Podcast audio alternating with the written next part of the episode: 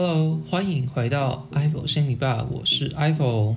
那今天终于来到就是心理 bar 的第三集。对，原本预想是想要每周出一集的，结果脱稿了。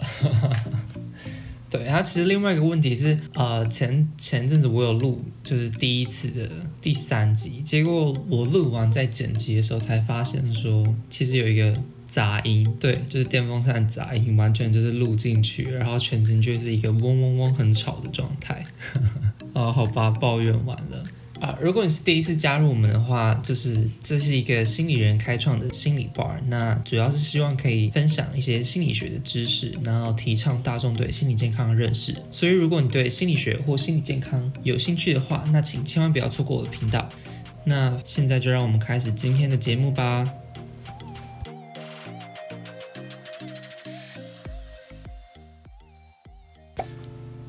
的，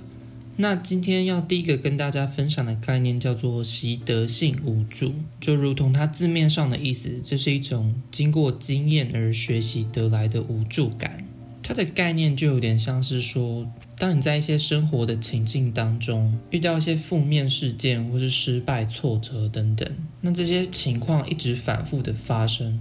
或者说，你一直感觉好像不论你怎么做事情的状态，就是没有办法改变，那你就会有一种很深的无助感。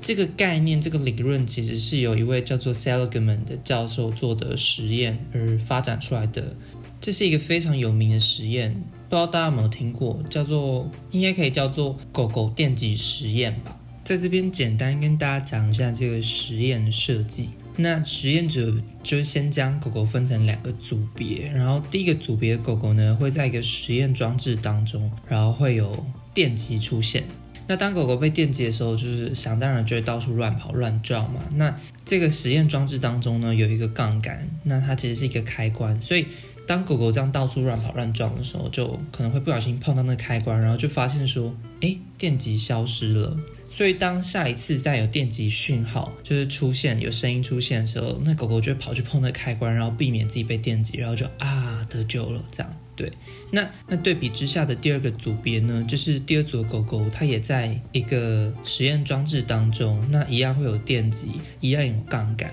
但是比较不同的是，这一组的狗狗不论它怎么样，就即便它再怎么样去碰那个杠杆，这个电击也不会消失，这个痛苦也不会消失。经过一段时间之后呢，当这个电击的提示音再次出现的时候，这狗狗就它也不会再做任何事情，它也就不想再反抗了，它不想再尝试，它就躺在那边，对，然后一动也不动，就停止挣扎了。那这实验呢，就是即便到后来，就是实验者把那个实验装置的门打开，要让狗狗出去，第一组的狗狗一看到这个实验装置的门打开，它就立马冲出去了。但第二组的狗狗呢，即便你已经把那个门打开了，它也就是放弃挣扎，不想要再做任何尝试了。然后听到那个提示音，它也没有想要逃跑，它就会躺在那边，然后一动也不动，然后就哀嚎这样。对，那其实最重要的点就是在第二组的狗狗呢，它会一直被反复的电击，但是它又没有任何的能力可以让这个情况让这个痛苦消失。那这个概念其实就有点像是说，呃，狗狗就意识到。反正不管我怎么做，这个情况都不会改变，我还是会被电击，这个痛苦还是会发生。就是我已经接受，接下来我就注定要被电击，然后我已经放弃反抗，就算你开了大门，我也不想逃出去了。这样，对，然后其实就是一种非常被动的消极行为表现，这样。就有点像是说，他不再相信自己可以控制当前的情况，然后觉得他不管怎么努力都不会有结果，对，就是做什么都无济于事，所以他就放弃尝试，放弃挣扎，对，所以这个习得性无助呢，就是说人话，就是今天你遇到一些负面事件或是失败挫折，但是你发现不论你怎么做，情况都不会好转，情况都没有改变，然后就会有一种我放弃了，我不想再挣扎，我接受痛苦就是会到来。对我，我不想再努力，阿姨，我不想努力了，这样，对啊，对，然后这其实也不是厌世哦，是一种是一种泛化的心理状态，就是你已经对很多事物都都失去信心，就是你会觉得不论你怎么做，行为跟你的结果就是都无关，这样，所以你就不想要再努力了。对，那这种无助感呢，它非常恐怖的地方是，它会，它有可能会泛化到其他情境当中。就是当你今天在一个领域、一个特别情境当中，有一些挫折、失败或是负面事件发生的时候，你有可能会把这样的经验就是泛化到其他的部分。比方说，就是一个学生他在学业上遇到一些挫折，然后。他有可能觉得说，好像不管我怎么努力，考试就是这样，我就一直没有办法有突破，然后就有可能就是这种习得性无助的感觉，有可能会泛化到他其他的层面，比如说他社交圈、他的亲密关系、他的家庭生活、他的财务状况，就是他是有可能会泛化到其他层面，然后让你觉得说，反正不论我怎么做，情况都不会改变，然后就会越来越糟糕这样子。对，所以习得性无助的这个状态呢，其实是蛮地狱的一个情况。那心理学家其实就有提出一些概念去理解这个习得性无助，那他们叫做三 P，就是有三个由 P 开头的字词组成的。那第一个 P 呢，它叫做 personal，就是比较个人的。那它的概念就是在说，就是当一些负面事件、失败、挫折就是发生的时候，有可能就会把这些事情的成因或是问题本身，把它内化成是自己的问题，就觉得说。啊，一定是我不够好，我不够优秀，是我是一个糟糕的人，所以才会有这样的事情发生。诸如此类的理解，就有可能就是会影响我们的自我价值。那第二个 P 呢，叫做 pervasive，就是渗透。那它概念就有点像是说，今天在一个层面，就是有一些状况，有一些负面事件发生的时候。它有可能就是会泛化到其他的层面，就比如说，比如说我学校课业出了一些状况，然后我就觉得说，呃，我的人际关系也处不好，然后我的亲密关系也出问题，然后家里也没有办法好好的相处，然后结果连我的财务状况也都没有办法掌握，这样，就是诸如此类情况是可能会泛化到其他层面，然后让你有一种非常深的无助感，觉得不论你怎么做。好像每个层面都会出状况，都有问题这样子。对，那第三个 P 呢，叫做 permanent，就是永恒、永久、稳定的。对，那其实就有点像是说，会把一些事物，会把一些负面事件，然后失败、挫折的这些问题，就觉得说它是一个永远不可能被改变的，就是啊，我一辈子就是这个样子啊，就是一种非常消极的状态。那这三个 P 真的是，呃，又是一个非常地狱的组合。对啊，对，那这个 Seligman 教授他的研究呢，也就认为说，就是人类这种忧郁的症状，其实跟狗狗的这种习得性无助这种实验是非常类似的概念。那这就比较像是认知学派观点，就认为说一件负面事件发生，可能会让这些忧郁的人啊，就是会认为说对这些负面事件带有责任。对，然当然还有其他的观点，可能认为说这是一种解释风格差异所导致的现象。对啊。简单来说，这个习得性无助，它会发展出来的一些状况，就跟忧郁症在临床上的表现其实是很像、很类似的。对啊，总之就是这个习得性无助，它是一个蛮可怕的一个现象。那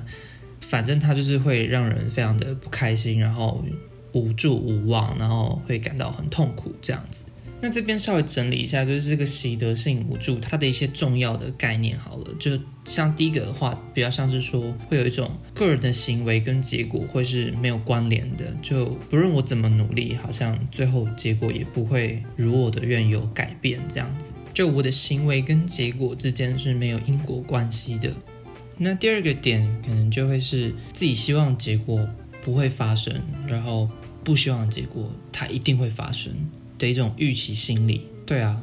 对。那第三个点呢，就会像是说，放弃做出任何行为去改变现状，就是我不想要再尝试，我不想要再努力，我不想要再受伤，我接受痛苦就是注定会发生这样。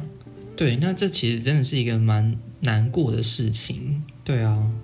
我不知道大家生活中有没有曾经历过类似的事情，就是遇到一些。状况、挫折或者负面事件，然后就开始就是陷入一个非常无助无望的状态，然后觉得嗯，反正明天不可能会变好啊，然后不管怎么做，这情况就是不会改变啊，这样对。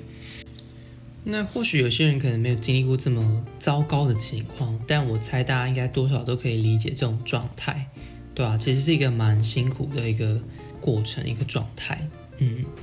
对。那关于这个习得性无助的发展，其实后来这个 Seligman 教授又做了一些补充，去修正这个理论。那他们提出来的点比较像是说，可以去检视一个人的归因风格。归因的意思就是说，把你怎么样去归纳某些事情发生的原因。那这归因风格的差异，可能就可以把它分为说，像是内外在啊，你是做内在归因，觉得是自己的问题，还是你觉得是外在环境的问题？这样子。对，那也有分稳定不稳定，就是一定会发生，还是这其实是一个偶然的事件，诸如此类。就是归因风格的不同，他们发现说，就是归因风格的差异，有可能会让某一类的人群比较容易发展这一种习得性无助的感觉。对啊，比如说，当一个人他比较是走内在的归因、普遍的归因、稳定的归因，就如同刚刚讲的三 P。他可能会把问题放在自己的身上，所以做内在的归因 （personal 的）。然后他可能会 pervasive，就是非常泛化、非常渗透每一个层面、非常普遍的去做归因，觉得这不仅仅只是问题本身，而是其他每个层面都有问题。这样，然后最后就是这个 permanent，就是一个长久稳定。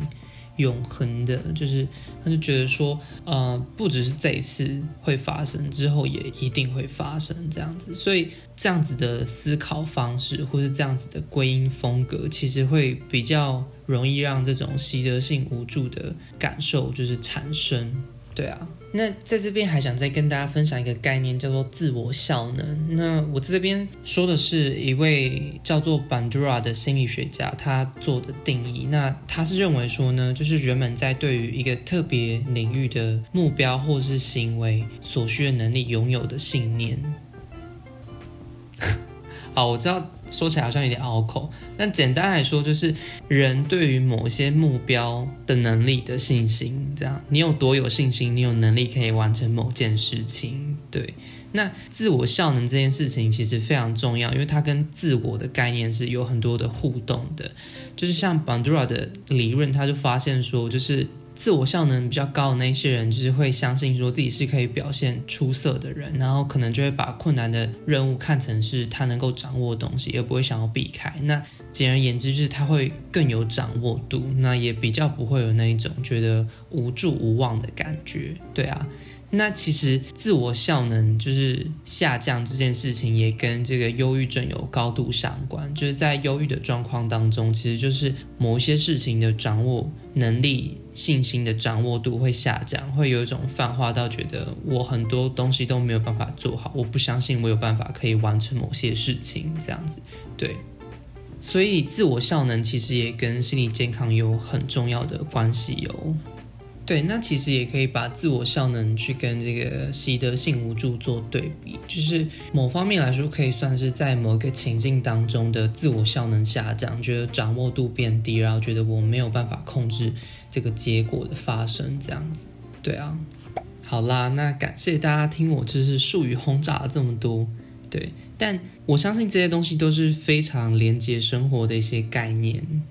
那我们稍微就是 recap 一下，就是稍微复习一下前面讲到的东西。那第一个东西呢，就是习得性无助。那它主要是在讲是在经由经验而学习得来的无助感。那它通常会发生在就是反复有一些遇到挫折或是负面事件，然后感觉不到说自己对这个情况有所掌握，然后觉得好像情况没有办法好转，不论我怎么尝试，最后就会有一个非常无助无望的感受。那第二个讲的是归因风格，对，那这个归因风格就是说你怎么样去归纳这个外在事物发生的原因，你是做内在归因还是外在归因？你是做稳定的归因还是不稳定的归因？这是个别的事情还是普遍的事情？对，那这个归因风格的差异是会影响到我们如何去看待外在事物与自我互动之间的关系，对。那第三个分享到的概念叫做自我效能，就是说我们对于完成某一些目标或任务的能力所拥有的信心。我有多有信心，我具备这样的能力可以完成某件事情。对，然后自我效能其实也跟自我掌握度，然后跟自我价值啊、自尊啊，以及忧郁，其实都是有一些相关的，跟心理健康其实也是有一些相关的。对啊。好啦，那术语的东西听完了，我们就来开始分享一些电影的比较轻松写意的东西吧。那一样啊，就是今天想要分享这部电影叫做《高年级实习生》，然后我在这边做一个防暴雷机制。如果你对这部电影感兴趣，然后你不想被暴雷的话，那请欢迎就是可以把时间跳到三十一分零七秒的地方。那那个地方之后开始就不会有这个电影情节的部分，所以就不用担心被暴雷啦。好的，那我们就准备开始喽。好的。那现在就开始分享这部高年级实习生啦。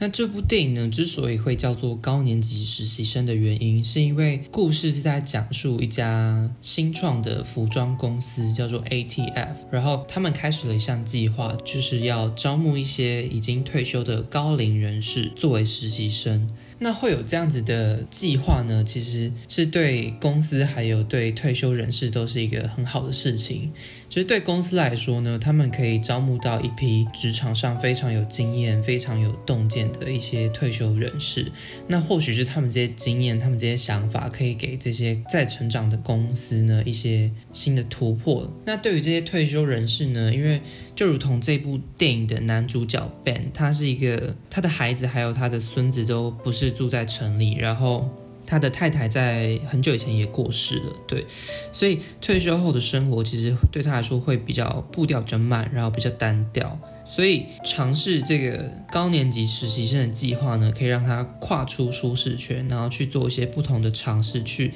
感受一下说年轻人世界在忙些什么，对。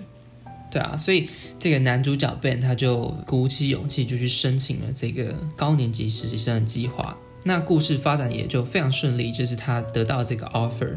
他准备要来公司就是工作了这样子。这时候主线就来到这部电影的女主角身上喽。女主角名字叫做 Jules，她是一位非常杰出、具有洞见、有行动力的创业家。那这一家 ATF 的服装公司，就是在她的一手打造之下，就是成长起来，也在她的管理之下，就是日渐茁壮。对，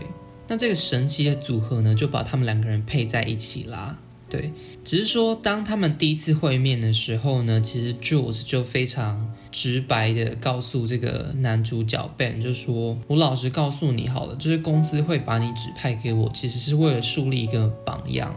但我并没有打算要安排太多事情给你做。”因为我觉得我节奏会很赶啊，然后我觉得可能没有太多你能帮得上忙的地方。他说，如果你愿意的话，我可以帮你转到其他部门，一些步调比较慢的部门，也许你会比较适合这样子。但是在这个 Ben 的这个坚持之下呢，他还是觉得说，我今天就是来踏出舒适圈的，我就是想来尝试点什么。但最重要的事情是他觉得他是想做点什么事情的，所以他就婉拒了这个 Jules 的 offer，然后就决定说，我还是要跟着你这样子。对，那他们的第一次会谈就在非常简短的过程当中结束了。那镜头非常快就带到了，就是 Jules 他遇到的第一个难关，那就是因为 Jules 作为创办人，他其实拥有非常多的洞见，然后也公司也非常需要他做各种的决策，只是说。在他就是行程满档的情况下，然后常常就是会有一些时间管理上的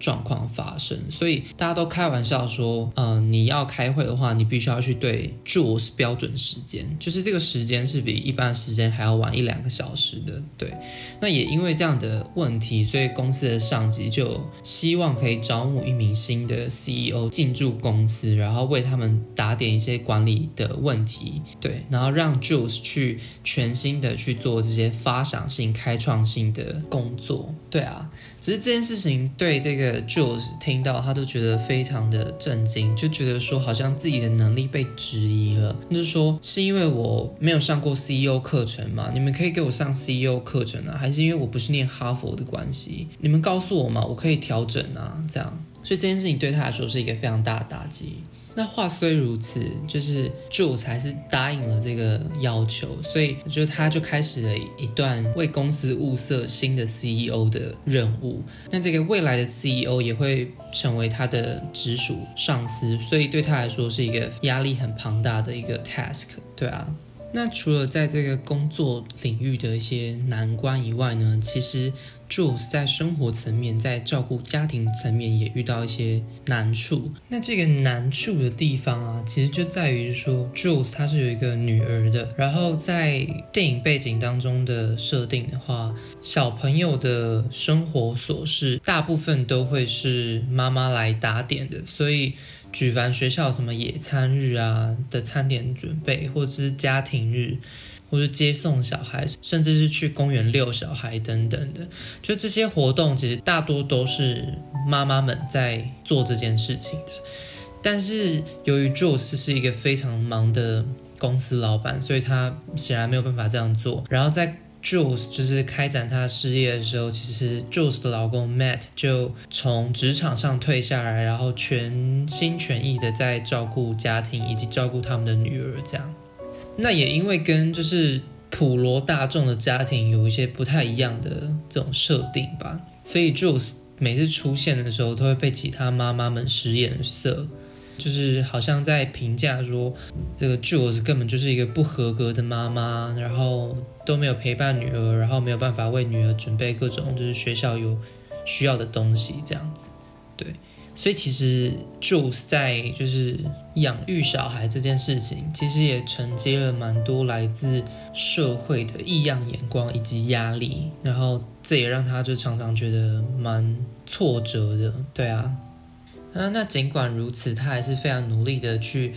做一个尽责的公司老板，然后做一个尽责的妈妈，对，然后想要撑起这个家庭。那这个女主角 Jules 呢，她其实就是可以算是比较我行我素嘛，就是她有一些自己的想法跟自己的坚持，所以她的生活方式当然就是觉得说跟一般大众不一样是没有关系的，那也常会有不不被理解那种感受，对。最重要的事情是她其实有点大而化之，就是她有时候就是做事情没有那么细腻，然后可能就是会忽视一些东西，像是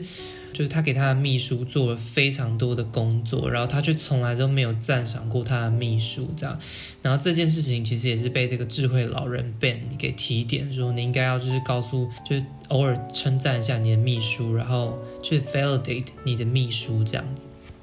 反正。从故事的大概前段、中段开始，就是会有各种的波折，然后 Jules 就是遇到困难，但是在这过程当中，这个智慧老人 Ben 就是他都非常的恰如其分的在对的时间出现，然后给予他非常真知灼见般的一些想法，然后让他可以顺利的克服困难，这样子。也在这过程当中呢，就是 Jules 慢慢发现说。他可以理解到这个智慧老人，这个 Ben，他其实是一个非常棒的存在。对他来说，如果没有他的话，他可能常常就会在混乱之中度过。然后 Ben 的一举动、举手投足，都可以让这个女主角 Jules 就是比较安定下来。这样，然后这个特质呢，就是 Jules 非常需要的。对，所以某方面来说，男主角 Ben 呢，其实就算是 Jules 的。贵人，或者说心灵导师、生命导师的那种地位，这样子的那种存在，这样子，对啊。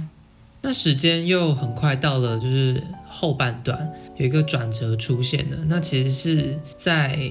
一次的出差经验当中，Jules 跟 Ben 就是有在聊天。那在一次的深夜谈话呢，他们聊到了婚姻。也在这个时间点呢，Jules 就向 Ben 坦诚说。她发现自己的丈夫 Matt 其实有在外面，就是有婚外情这样子。那这个 Ben 其实也在某一次接送女主角的小孩回家的时候，也意外发现了这个婚外情的事情。对，那这件事情对 Jules 来说打击很大。一部分是他努力冲事业，然后在工作上有一些挫折，好像他的能力不被认可。然后在当妈妈的这个角色上，他好像又没有办法符合，就是刻板印象当中的好妈妈的一些形象。他没办法符合这个刻板印象当中好妈妈应该要做到的事情。然后连在他的伴侣关系，在他的婚姻关系当中。他的伴侣发展婚外情，然后好像不重视这段关系，或是伤害了这段关系，然后对他来说，他就觉得打击很大。然后某方面，他都甚至开始检讨自己，觉得说，我不知道还有什么是我能做的了，我已经黔驴技穷了。对啊，我已经不知道我还能做些什么可以让这一切变好了。对。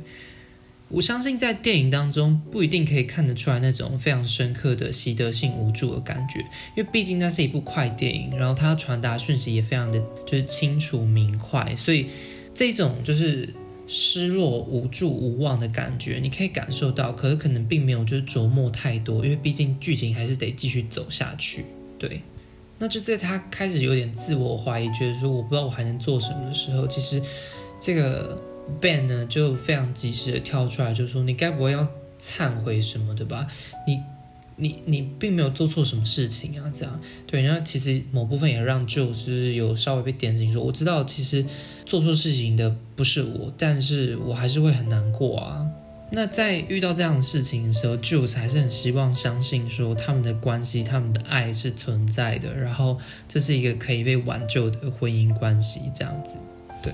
话虽如此，他还是可以满满的感受到各种心痛，然后他要对他的伴侣感到生气，但他又觉得不知所措，他还能做些什么呢？这样子，对，所以他也在这个时候呢，向 Ben 坦诚说，他觉得如果这时候有一个 CEO 进驻这公司，然后可以帮他们分担一些业务，或许他就可以空出更多时间经营他的家庭，经营他的婚姻关系，或许他的婚姻关系就不会。这么岌岌可危，或许还有挽救的空间。这样子，那在听完这一番话之后呢，Ben 也是非常真实如实的告诉 Jules 说：“你应该要拥有你你想要打造的一番事业，你应该要好好可以过你想过的生活，去做你自己。而在做这件事情的同时，你不需要接受说丈夫出轨是一种回报，一种平衡的机制。”对。那其实，在这个部分呢，除了他们讨论到说，呃，希望透过招募 CEO 来挽救这段婚姻，其实 Jules 也坦白的说出了自己最焦虑的一个点，就是他会担心说，如果这段婚姻关系没有办法继续，那她的丈夫有一天就会再娶一个新的妻子，然后她的女儿有一天长大了，就会跟她的先生一起过生活，那她要怎么办？尤其他知道他是一个非常做自己的人，他非常的我行我素，他知道他是一个不好相处的人，那他非常担心说有一天他老的时候会需要会被安排在就是单身墓园当中，然后跟陌生人埋葬在一起，这样。对，他说到这里他就开始爆哭，但我想这其实主要是就是重点倒也不是说真的死亡之后要埋葬在哪里的问题，比较像是说。在人生的后半段，有没有可以能理解你的生命伙伴一起生活？因为这件事情确实挺令人害怕的。对啊，嗯，那在这个 Jules 非常焦虑这件事情的时候，这个 Ben 非常的暖心，就说：“你不要担心啊，你还可以跟我还有我太太就是葬在一起啊，你不会跟陌生人葬在一起的，不要担心。”对，就是 这样的。算是忘年之交吗？这样子的友谊真的是非常的难能可贵耶。对，那也正是这样子的存在，就是 Ben 这样子的存在，这种亦师亦友，又常常可以说出一些真知灼见，但又非常具有包容心，非常能够同理你的情境的话，就是怎么可以有人这么面面俱到，总是做的那么恰如其分呢？然后这样的一个。心灵导师亦师亦友的存在，真的是我觉得是生命当中如果可以遇到一两位的话，真的就是太幸福的一件事情了。对，那这也是为什么会这么喜欢这部电影的原因之一。那其实基本上剧情线大概就是讲讲到这样子。我这边稍微补充一段，中间就是曾经 Jules 跟这个 Ben 有说的一段，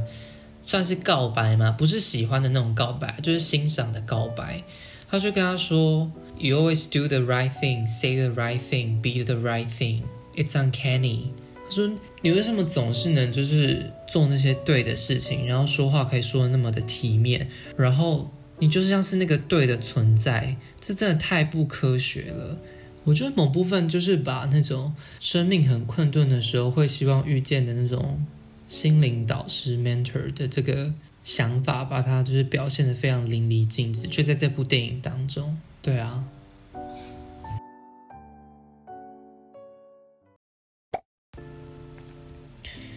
对，那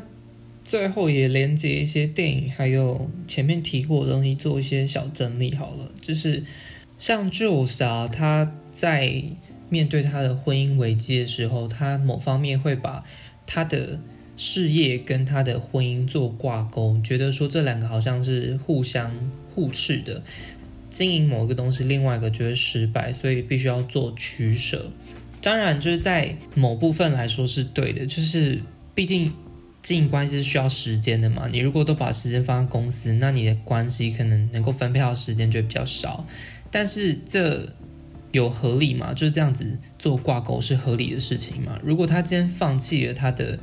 公司事业，难道就可以换回她的丈夫？不要出轨这件事情吗，有时候我们一直很希望有一些简单的答案，然后去维系我们脑袋，就维系我们内心世界的那些内在的秩序。但这就像是我们第一集的时候讲过，就是我们想要有简单的判准，是走一个杰斯的系统，这样子的想法，其实对 Jules 来说是一个非常大的伤害，就是。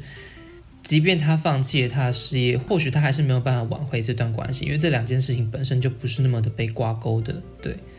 然后再来是，呃，在生活当中很多议题啊，有时候我们可能是要去区分说什么是可控，什么是不可控的，对。经营关系需要时间，我可以挪出时间，这件事情是可控的。但即便我在努力的挤出时间，然后维系关系，你也不能就保证说。对方一定会也有这个心意，愿意和你一起经营，对吧？对啊，所以各种议题的挂钩需要真的谨慎小心。然后我们要去理解什么范畴是可控，什么范畴是不可控的。对，那说到这边呢，也想跟大家分享，就是曾经看过一段非常睿智的话，我想这应该是在圣经当中的段落吧。对，那我就跟大家分享，他说。神啊，请赐予我宁静，好让我能接受我无法改变的事情；请赐予我勇气，好让我能改变我能改变的事情；请赐予我睿智，好让我能区别以上这两者的不同。对，就有时候在习得性无助这种状态之下，就是会泛化到你觉得所有事情都没有掌握，然后你所有事情都没有办法有任何的改变，我做所有努力都没有办法让结果。转换就是没有转换的空间，对。但去理解什么事情是可控，什么事情是不可控，这件事情真的是非常重要的一个生活哲学吧。对，所以我所以在段落当中也说，就是请赐予我睿智，请赐予我智慧，好让我能区分这两者的不同。对啊，对。那我其实最后就是想讲，就是说。尤其是当你没有办法看得很清楚，哪些事情是你能改变，哪些是你不能改变，哪些是可控，哪些是不可控的时候，这时候你身边的这些良师益友、心灵导师就扮演非常重要的角色。他们可以在你需要的时候，及时的为你开启一盏明灯，又能够用一种就是同理你的角度，然后为你着想的角度，然后陪你一起经历这一段。辛苦的过程，这样子，对啊。好啦，我真的要来做一个最后总结了，就是关于习得性无助，我们能做些什么呢？那首先我想到的第一点呢，是我们真的需要一些心灵导师的出现，就是不管他是好朋友啊，或者是。家人，或是长辈，或是伴侣，这样能够提供你真知灼见，真的是非常重要的一件事情，可以让你看见事情的全貌，或是比较真实的样子，但又不会过于苛责你这样子。对啊。然后再来呢，我们能做的事情是什么？有时候就是有各种就是无助的感觉，有很多情绪的时候，或许真的就是缓一缓，因为你可以注意到这个现象说，说这到底是真实，我真的是那么的无助，我真的是没有任何可控制的余地了吗？还是这其实是一种习得性无助的感受呢？就像前面讲的实验好了，第二组的狗狗，我们把那个门打开，它其实有可控的选项，就是离开那个笼子，但它也放弃了这个选项，它不想去挣扎了。所以，嗯、或许可以缓一缓情绪，然后感受一下，说会不会这其实是一种习得性无助的状态？对。那再来呢？我想就是失败会泛化，那成功也会，就是。我们有一些失败的经验。或是一些负面事件发生，我们可能会把它泛化到其他的领域，然后这件事情就是可能会一发不可收拾的，让我们感受到非常强烈的习得性无助。对，那或许就是在真的状态很不好的时候，就缓一缓，然后给自己一段时间休息一下。那 baby step 就一步一脚印嘛，慢慢的去挑战，然后慢慢的去找一些自己能够掌握的事情去调整、去尝试。去挑战，那一个小小的成功，或许就可以让你让这个成功的经验泛化到其他领域，然后慢慢的，你可以重拾回你自己的自我效能。对，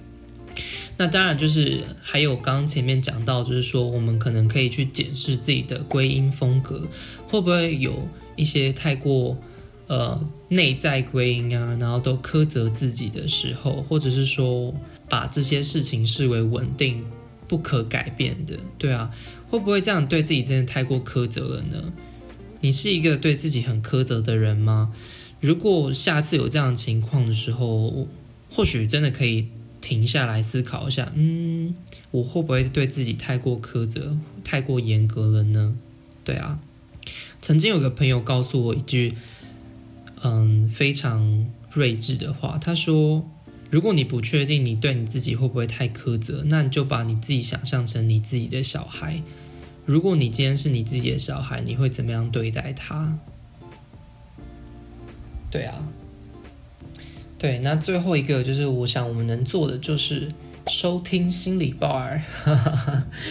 其实我自己的理解是。当我们对人的行为、大脑认知这种东西有越多的了解的时候，理论上我们就可以创造更多的缓冲空间，可以更接近真实的去理解说现在这状态是什么意思，到底正在发生什么事情。因为有时候在情绪当中会没有办法比较全面的看见真实的样貌，对，然后。有些情况，甚至是你有些情绪，但你根本就不理解到底发生什么事情。所以，去了解心理学，其实就是希望了解人是怎么样运作的，在各种不同情境当中，我们会如何反应，以及在这个机制发生的状况之下，我们有什么是我们能做的。这件这些事情都是需要透过更多的了解、更多的实验、更多的洞见，才能让我们有就是改变的契机。对啊，好啦，那我想大致上就是这个样子。对，那今天的节目就差不多告一段落啦。还是跟大家说声抱歉，就是这一集拖了这么久，然后这一集的篇幅有点长。